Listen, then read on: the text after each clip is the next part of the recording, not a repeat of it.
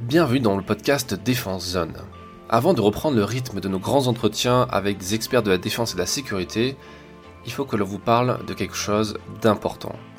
De quelque chose qui peut vous sauver la vie ou sauver celle de vos proches. Le secourisme au combat.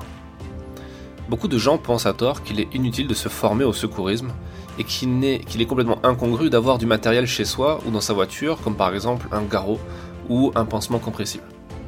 Cependant, l'histoire récente montre que savoir arrêter une hémorragie suite à une blessure par balle peut devenir primordial, même quand on est là pour assister à un match de foot ou quand on boit un verre en terrasse à Paris.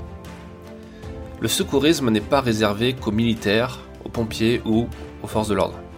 Tout le monde peut devenir primo-intervenant, surtout dans un environnement où des armes à feu sont utilisées, par exemple sur un stand de tir ou lors d'une partie de chasse.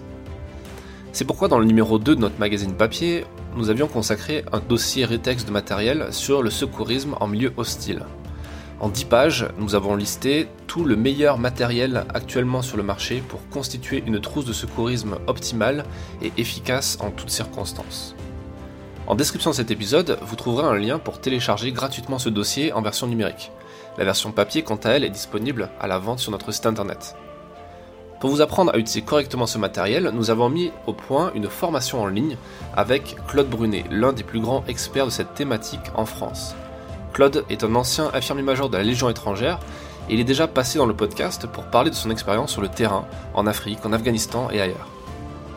Dans cette formation en vidéo d'environ 7 heures, il vous apprendra à bien réagir face à une situation de crise et comment sauver des vies parfois avec les moyens du bord. Vous pouvez regarder les modules vidéo à votre rythme, quand vous le souhaitez et autant de fois que vous le voulez. C'est disponible à vie. Nous avons également mis en place un groupe Facebook privé dans lequel vous pouvez poser toutes vos questions à Claude ainsi qu'à nos experts. Et enfin, quand vous aurez tout regardé et que vous aurez répondu à un quiz pour valider vos nouvelles connaissances et vos nouvelles compétences, vous recevrez alors un diplôme papier et un patch collector directement chez vous. Le lien de la formation est en description et je donne la parole à Claude pour vous présenter en détail cette formation exclusive.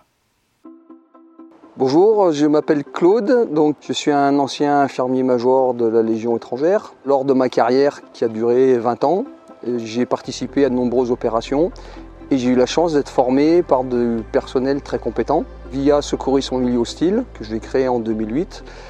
Je m'efforce de redonner ce que j'ai appris pour que les gens des administrations, tous les porteurs d'armes puissent avoir les compétences pour se sauver soi-même, sauver quelqu'un d'autre et surtout pas faire les mêmes erreurs que j'ai commises lors d'opérations ou de prise en charge de victimes. J'ai fait euh, différentes opérations euh, donc en Afghanistan comme pratiquement tout le monde. J'ai participé à de nombreuses opérations en Afrique, Centrafrique, Tchad. J'ai fait des opérations en Europe de l'Est, donc euh, Kosovo, Bosnie. J'ai aussi eu la chance d'aller en Guyane. J'ai fait à peu près les, mêmes opérations que les gens de ma génération. La formation en milieu hostile, à la base, ça a été créé quand j'étais encore militaire et que j'ai formé avec une convention militaro-civile les gens qui sont partis sur les bateaux pour l'antipiraterie car j'étais formateur FPOS. Il y avait très peu de gens en France qui avaient cette qualif et donc euh, j'ai formé à peu près 500 personnes pour l'antipiraterie. C'est le début de l'aventure de SMH et qui a continué une fois que j'ai euh, quitté l'armée et qui s'est un peu plus professionnalisé on va dire. Le secourisme en milieu hostile en fait n'est pas le sauvetage au combat. Première chose.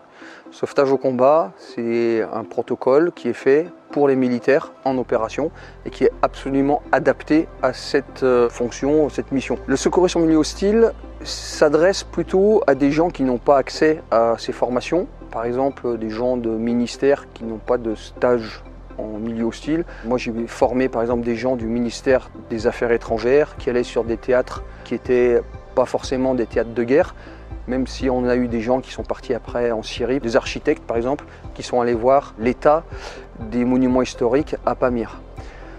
Elle s'adresse aussi à des polices municipales ou peut-être d'autres personnes qui utilisent euh, des armes dans leur euh, travail, comme les agents de sécurité armés. Je l'ai organisé euh, de manière à ce que les gens aient une sorte de protocole allégé par rapport à ce qui se fait à l'armée, mais qui permettent néanmoins d'être des bons primo-intervenants de pouvoir stabiliser une victime qui est blessée par arme à feu, par balle ou n'importe quel accident euh, de la vie, ça peut être une fracture ouverte, voilà, des choses comme ça, en attendant les secours.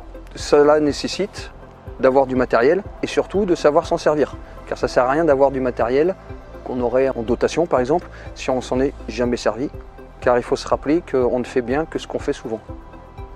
Donc cette formation n'est pas pour n'importe qui, il faut avoir des prérequis, notamment des notions de secourisme. Par contre, elle est utile pour des gens qui ont du matériel administratif en dotation ou des gens qui se sont achetés du matériel à titre personnel et qui donc pendant cette formation vont pouvoir voir comment s'en servir et éventuellement faire un choix aussi sur le matériel dont ils auraient besoin. Le fait de se former permet à des gens qui ont du matériel soit en dotation via leur administration ou des gens qui se sont achetés un certain nombre d'items médicaux de savoir s'en servir, de suivre un protocole logique et de pouvoir être de bons primo-intervenants pour eux-mêmes, leur famille, voire tierces personnes. Ça leur permettra aussi pouvoir voir ce qui se fait sur le marché, parce que bon, les garrots peut-être qu'ils connaissent, mais à côté de ça, il y a d'autres matériels dont ils ignorent complètement l'existence. Pour tous ceux qui portent une arme, vous n'êtes pas à l'abri déjà de vous blesser vous-même, de blesser une tierce personne ou que quelqu'un de votre entourage vous blesse. Donc cette formation est vraiment faite dans ce cas-là et donc elle vous permettra de gérer ce type d'intervention qu'on ne voit pas forcément dans le secourisme euh, standard. Elle vous permettra aussi, si vous êtes témoin d'une agression, de pouvoir réagir efficacement et rapidement en attendant les secours.